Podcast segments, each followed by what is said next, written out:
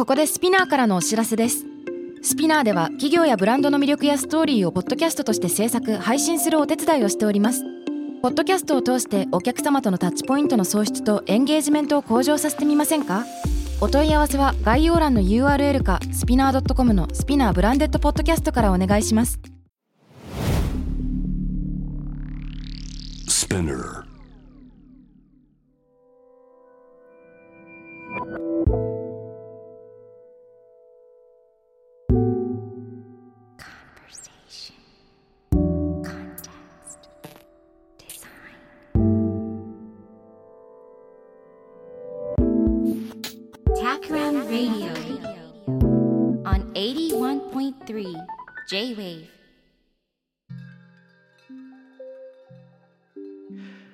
渡辺幸太郎がナビゲートしている J-Wave Takram Radio 今日のテーマは一つから生まれる無限の変奏曲。ということでドミニク・チェンさんと話した文体練習という一冊の本。これをきっかけにいろいろ話してみたいと思います。レーモン・クノーという人がいますけれどもこの人はシュールレアリスムの時代に活躍したフランスの作家ですよね。でフランス語で書かれた「 Exercices de style」日本語だと文体練習という本があるんだけれどもこれ何かというと一つの出来事が短い文章で書かれてるんですね。バスである一人の男を見かけた。で2時間後ある駅前でまた同じ男を見た。でその時男は友人から「お前のコートボタンが一つ足りないぞ。この辺につけたらいいんじゃない?」っていうふうに言われてるのを聞いた。っていうなんかよくわかんない話なんだけれどもその出来事を99の異なる文体で書き換えて何回も何回もアプローチするっていうやつなんですね。例えば全部メタファーで言い換える。全部を予言風に言い換える。全部を客観的に書いてみる。ソネットという、まあ、詩の形で書く。とか新刊発売のお知らせっぽく書いてみる。みたいな感じですね。でこれまさに言葉の変奏曲っっていうようなそんな印象を持つと思うんですけれどもどうも、えーバッハのフーガの技法というのからインスピレーションを得ているそうです。でフーガの技法ってあのオープンスコアで書かれていて楽器指定が書かれてないので鍵盤以外の楽器で演奏してもいいっていう風になってるんだよね。かつ一個の主題そのテーマが上下に展開するとか装飾されるとか変形されるとか手を変え品を変え展開されるのでまさに変奏曲変奏曲って英語だとバリエーションズって言いますけれどもバリエーション展開そのものになってるんだけれども、まあ、これに触れたレーモン・クノーが一個の出来事を99通りに書き直してみようというふうに思ったっていうねこれすごく面白いですね。でなんでまあ面白いと思うかっていうとあのねこの日本語版がもう新たなクリエーションになってるんですよ。もちろんレーモン・クノーの仕事自体も超面白いんだけど朝日出版社から出ている文体練習の朝比奈浩二さんの役。これがすごいんですよ。朝比奈さんは明治学院大学の先生だけれども。これねあの何がすごいか。後書きにいろいろ99の役についての背景が書いてあるんだけれども原理的にどうしても直訳ができないやつがあるんですね。なんでかっていうとフランス語ならではの動詞の活用とか時制で言葉遊びしてるよとかあとフランス語ならではのことわざを使ってるよとかね文化的な背景歴史的背景があるじゃないですか。でそれは直訳してもあの意味じゃなくてまさに文体だからそれを直接移せない。でそれをどういうふうに日本語に化けさせるかっていうのは直訳じゃなくて新たな創作をはらんでくるっていうことになります。あとはあの文字の入れ替えアナグラムみたいなのもあるのね。つまり一個の単語の中でアルファベットをいろいろ入れ替えるっていうやつ。でもしこれをやるとしたら入れ替えた結果もちゃんと面白い意味になってないといけないですよね。そうすると意味を無視した日本語での新しい創作っていうのを朝比奈さんはやんなきゃいけなくて、えーそうするとこれってそもそも翻訳なんだっけ？みたいな疑問も生じるわけです。でそもそも翻訳とは何か？というのを突きつける、まあ、そういう翻訳とも言えるかもしれない。まあ跳躍っていうかね例えばあの99通りのあのレーモン・クノーの文体練習にどんなバリエーションがあるかっていうとイタリア語なまりっていうのがあってイタリア語鉛の人がフランス語喋ったらこういう風になっちゃうっていうのが書いてあるんだけどそれ日本語でできないんでそれは関西弁風に書いてあるんですよ。もしくはラテン語もどきっていうちょっと古めかしい言葉で書いてあるっていうやつは日本語版だと漢文もどきになってます。ちなみに現代だとラテン語もどきっていうやつなんだけど日本語版だとそれはちんぷん漢文とかっていうタイトルになってて 漢文だけどちょっと半分意味はなさないみたいなちょっとダジャレになってますね。あとはね超面白いので原文だとジャバネっていうやつがあるんだけどこれはあのフランス語の単語の中に「va」とか「av」っていう音を混ぜてなんか暗号化するってやつで例えば「ボンジューこんにちは」っていう言葉があったら「バボンジェブー」とかって言い換えちゃうとか「ショッシュ靴」っていう言葉があったら「シャボサビュハーフ」とかって「ショッシュっていうのを言い換えちゃうこれつまりフランス語話者だったらわかるけどフランス語話者じゃないともう何言ってるのかわかんないみたいなそういう言葉遊びがあるんですよね。でこれをやる。でこれどうもゴンクール兄弟の日記っていう作品の中に登場する言葉遊びらしくて役者の朝比奈さん曰くあの由緒正しい隠語遊びということみたいですね。で苦悩の場合は「va」とか「av」っていう言葉音だけじゃなくて「v」とか「v」というのも入れてまさに変装しているバリエーションを作っているだから音楽としての言葉を楽しむっていうのにもなってるんですね。まあ、このバスの中にいる人がバスの中で騒いでてどうもなんかすごい首が長い男だぞとか言って。でサンラザール駅で数時間後見かけた時にボタンの位置が違う、まあ、その話を何回も言い換えるわけだけど あの川柳っぽく言い換えてるやつがあって朝日の役には「バスに首騒ぎて後のボタンかな」みたいな感じでもう17文字の中に凝縮されて訳すとかねこれもすごく面白いなと思います。あの一個一個どういうふうに訳してるかっていうのが後書きに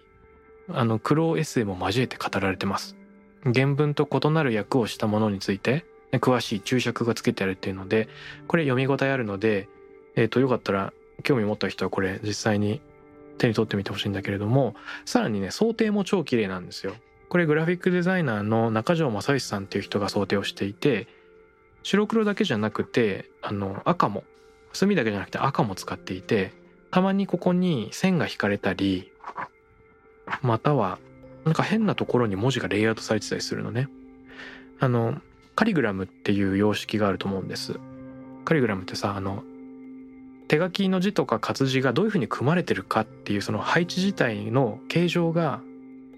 すでに作品になってるってやつで例えばアポリネールの「雨」みたいにパラパラパラって言葉が降ってる詩とか見たことある人がいるかもしれないんですけれどもこのカリグラム的な文字で絵を描くっていうようなそういう想定になったりしています。さて、まあ、文体練習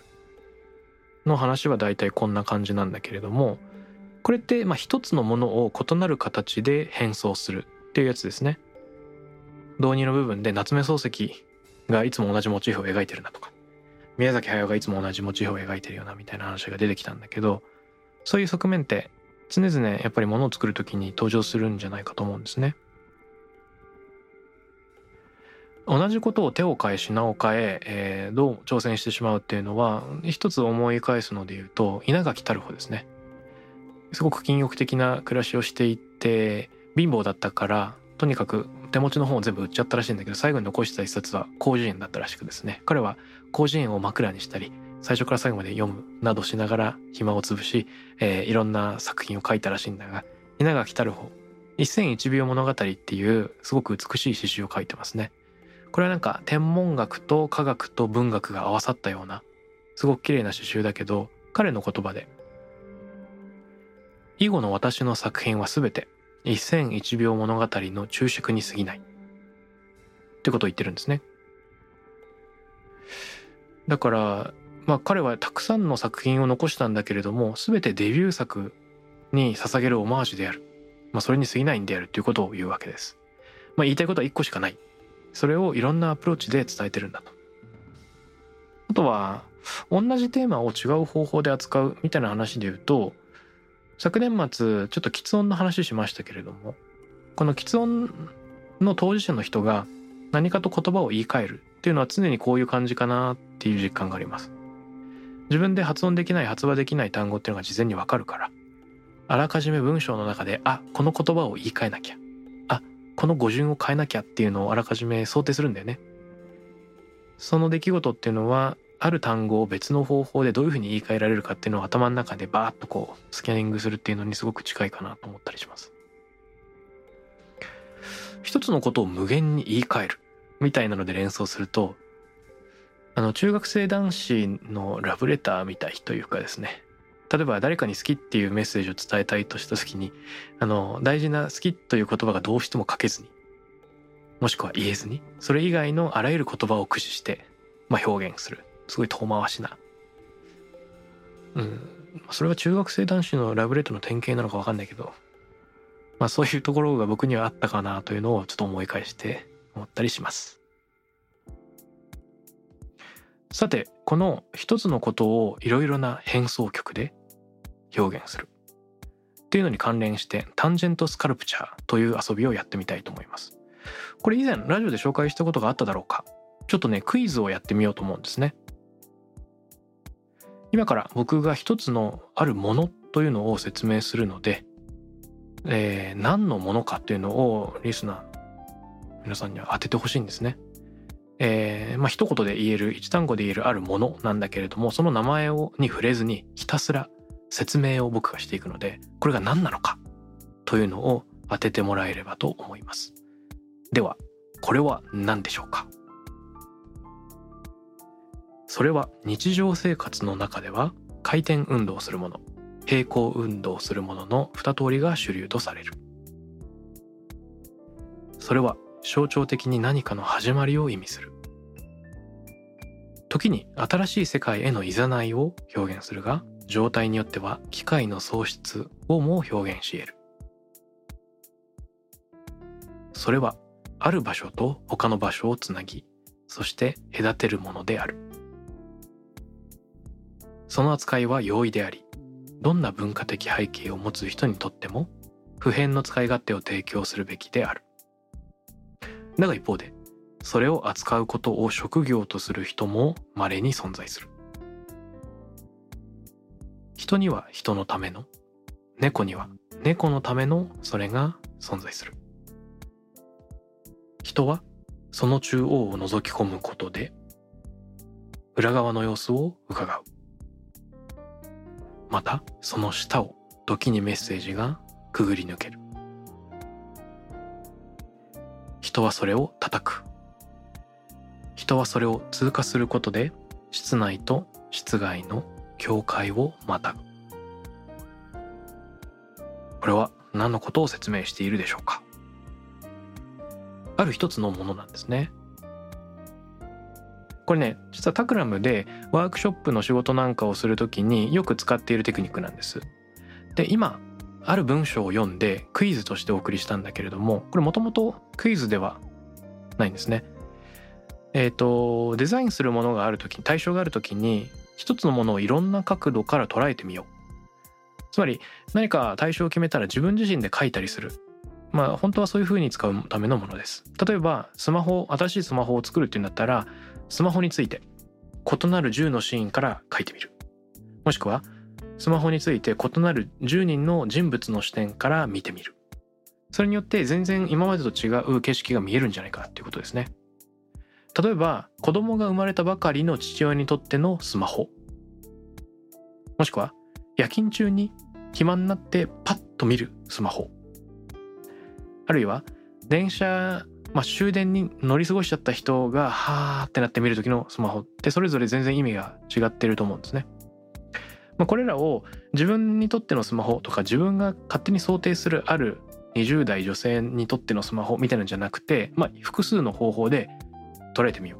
う。でできればそれを観察するとかインタビューするとかして実際にいろんな人に聞いてみようそういうことのためのアプローチなんですね。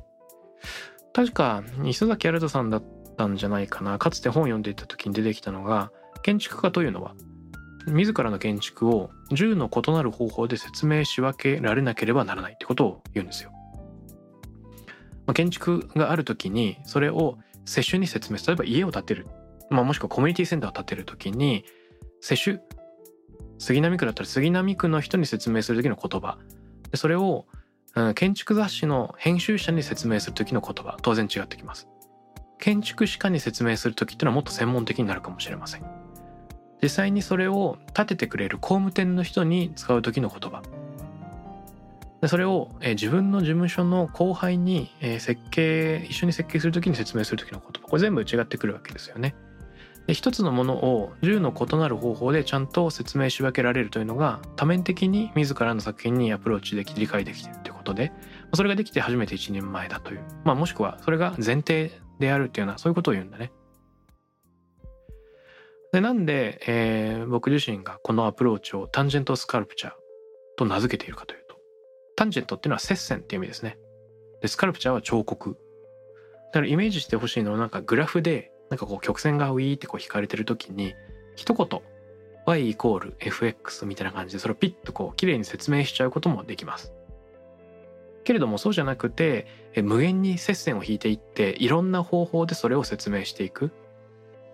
そのものずまり FX とは言い切れないんだけれどもあるシーンでは事実っていうのをどんどんどんどん打っていくことで結果的に同じ曲線が浮かび上がって見えてくる、まあ、そういうことができないかなと思うんですね。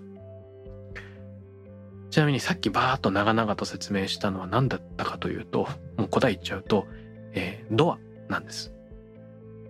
ちょっとおさらいすると回転運動平行運動みたいな最初出てきて回転運動は、まあ、リボルビングと回転ドアですね。平行運動例えば自動ドアなんかは、えー、見た目上平行運動しているように見えますね。象徴的に何かの始まりオープンドア。新しい世界のいざないも同じだけどドアが閉まっちゃうと機械の喪失ってさっき言ってたのはドアが閉ざされた。みたいなやつだよね。ある場所と他の場所をつなぐとかそれを通過することで室内外の境界をまたぐっていうのはまさにそれだし人には人のためのドア猫には猫のためのドアがある。これもえー、わかるかもしれません。その下をメッセージがくぐり抜けるっていうのはなんかジェームズ・ボンドが新しい指令を得るときにホテルのなんかドアの下からピュッとこう手紙が入ってくるみたいなのをイメージしてほしい。でえっとねあらゆる人に使い勝手は変わらないんだけどそれを扱う職業の人もいるっていうのはなんかドアマンのことでして例えば帝国ホテルのドアマンは20年ぶりに来た人さえも名前で迎えることができるみたいななんかそういうのを本で読んだことがあります。本当だろうかもしくは新しく内閣でなんか入閣した人の顔写真と名前を覚えておいて初めてホテルに来た時にちゃんと名前で呼ぶとかね。そういう技を持ってるらしいんだが。まあそういうのはプロですよね。ドア扱うプロ。ってことでまあ一言でドアって言っても猫の視点人の視点スパイの視点ドアマンの視点。でまあ構造の視点とか象徴の視点。いろんなアプローチからドアを語ることができるかもしれない。こんな風にえっと、一つのものを10の異なる角度から捉えてっていうこと自体がすごくデザイン的なアプローチなんじゃないかなとも思っています。結局ドアって一言で言っちゃうっていうのはすごく正確なようでいてある種思考停止でもあるかもしれない。その対象の本質を本当に理解できてるのか一見当然と思われる前提すらもあえて言葉にする意識的に定義し直すとか言語化するってことをやってみると思わぬ気づきがあるんですね。暗黙的な知を明文化するというふうにも言えるかもしれません。だからこそ、接戦による彫刻とか言ってんだけどね。さて、少し話題は変わるけれども、宮沢賢治の有名な童話で銀河鉄道の夜ありますよね。あの星祭りの夜にジョバンニとカンパネルラが鉄道に乗る。でいろいろな場所で空の星々を眺める、えー、作中にはいろんな地名とか星座の名前が登場するんですね。で面白いのはある学者の人だったか読み手の人だったかここで描写されているいろいろな星の南中時刻、まあ、一番高く昇る時刻みたいなのを組み合わせて分析したそうなんだけれどもどうやらこの銀河鉄道の夜で描かれている星祭りの夜というのはちょうど8月13日に当たるそうなんですね。8月13日の夜である。しかも8月13日の夜といえばペルセウス座大流星群の夜なんですよ。だから星降る夜だねまさに星祭りっていう感じですね。でこの童話の中にはすごくたくさんの星とか星座が登場して、まあ、言葉として書いてあるんだけれどもペルセウス座という言葉だけは最後まで一回も出てこないんです。だから宮沢賢治は最も大事なペルセウス座という一番まあ書きたい星座の名前というのを行間の中に隠したというふうに言えるかもしれませんね。さっきのタンジェントスカルプチャーとちょっと似ていてえー、一度自分にとって大事な言葉を隠蔽してそれをいろいろな方法でアプローチしてみる。そういうところでつながってくるかもしれないと思います。もう何年も前にあるトークイベントでサイエンスライターの竹内薫さんという人と、えー、対談ご一緒したんだけれども彼からこの話を教えてもらいました。ね、これ聞いて、え、何その素敵な話と思って、うっかり人に伝えたくなるような、そんな素敵な話だなと思ったんだけれども、このひとたび聞いてうっかり人に話したくなる。というのは本当に大事だなと思っています。そうすることで聞くというねあくまで受動的だった行為がいつの間にか自分が語り手に移り変わって能動的な発信に置き換わっちゃう。素敵な話っていうのはそういうきっかけをくれるものだなというふうにも思います。宮沢賢治はもしかしたら誰かがきっとこれを見出してくれるだろう気づいてくれるだろうとうっすら思いながらペルセウス座を文字の影に隠した。誰かが見つけてくれるっていうのを祈ったってそういう感じでしょうか。でしかも実際に研究している誰かが本当にそれを見つけた。これって天沢泰二郎とかだったのかな？わかんないけど、ま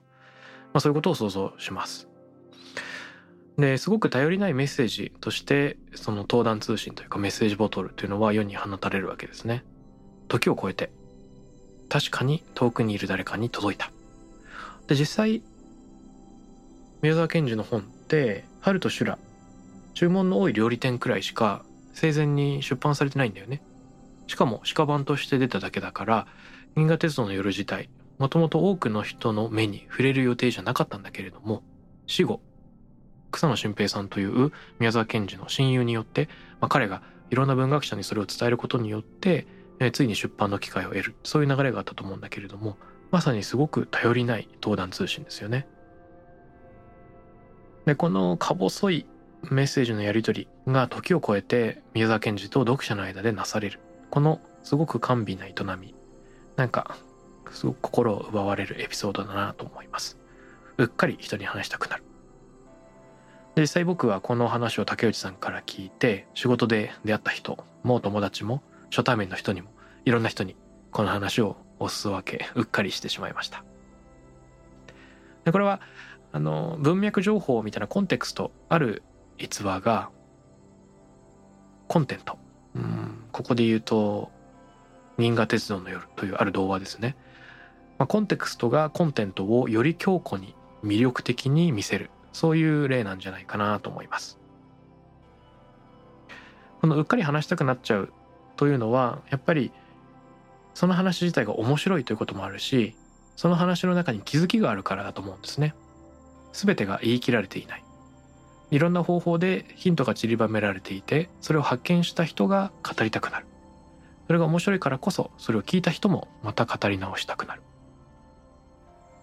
えー、一つの出来事がいろんな形で変装されるいろんな言葉を尽くして語り直されることでメッセージが伝播していくというのはこういうふうにも捉えられるんじゃないかなと思います。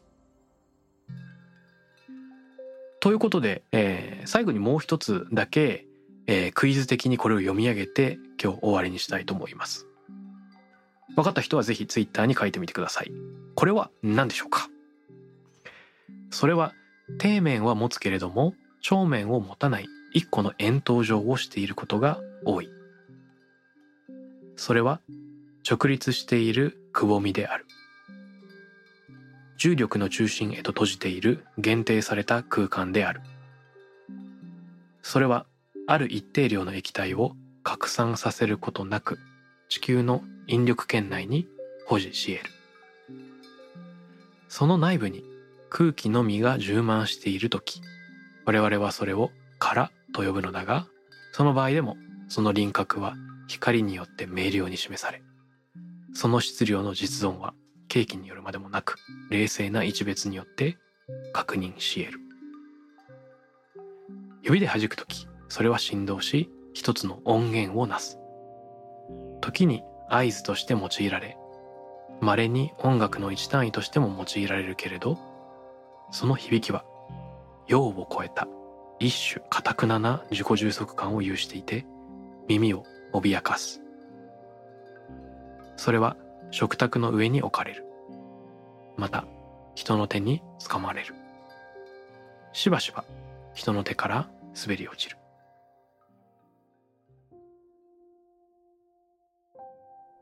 タクラムレディオに関するメッセージや感想は、ツイッターからハッシュタグ、タクラム813をつけてつぶやいてください。t-a-k-r-a-m813 です。また、僕、渡邉康太郎への質問や相談などは、ツイッターのダイレクトメッセージからも受け付けています。番組オフィシャルアカウント、アットマーク、タクラム813をフォローして送ってください。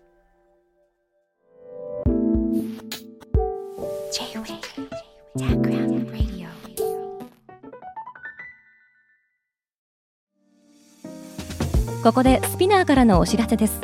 現在さまざまな企業のブランデッドポッドキャストを制作しているスピナーでは自社開発したポッドキャスト管理システムソニックボールを用いたオリジナルのアンケートを実施しています。リスナーの属性データを可視化することで御社のニーズに合わせたコンテンツ制作が可能になります。スピナーホームページ内のコンタクトよりまずはお問い合わせください。